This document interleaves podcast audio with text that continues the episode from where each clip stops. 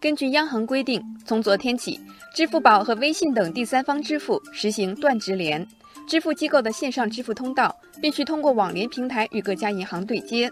网联全称是非银行支付机构网络支付清算平台，也被称作网络版银联。网友朝闻道说，过去第三方支付走的是银行直连模式，现在相当于在两者中间增加了一个清算机构。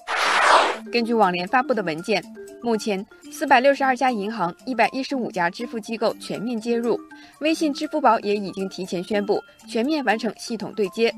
新方案后，清算流程发生巨变。网友云卷云舒说：“以前网上购物是由第三方支付和银行进行清算，今后我们在网上的每一笔消费。”支付宝和微信都会将支付信息发送给网联进行清算，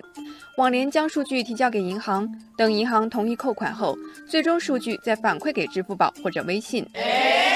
网友忽而半夏说：“过程看似复杂，实际上对用户来说也只是瞬间就可以完成的事情，这大大提高了支付安全性。”网友远山说：“今后每一笔支付数据都可以在央行随时追查到，在这个支付流程下。”那些在互联网上利用第三方支付进行诈骗的不法分子将无所遁形，相当于给百姓的钱袋子穿上铁布衫。对于普通消费者而言，新规的实施没有实质影响，但对于第三方机构而言，尤其是占据了第三方支付百分之九十市场份额的两大巨头支付宝和财付通，这一下会不会伤筋动骨呢？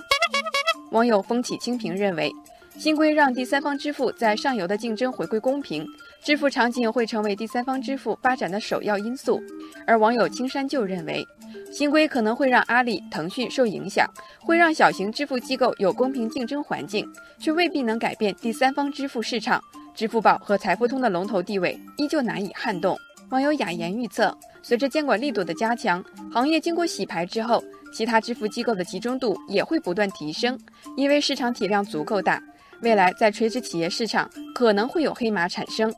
网友听风说，强监管下，这种新规也是要树立规范，使支付行业更具公平。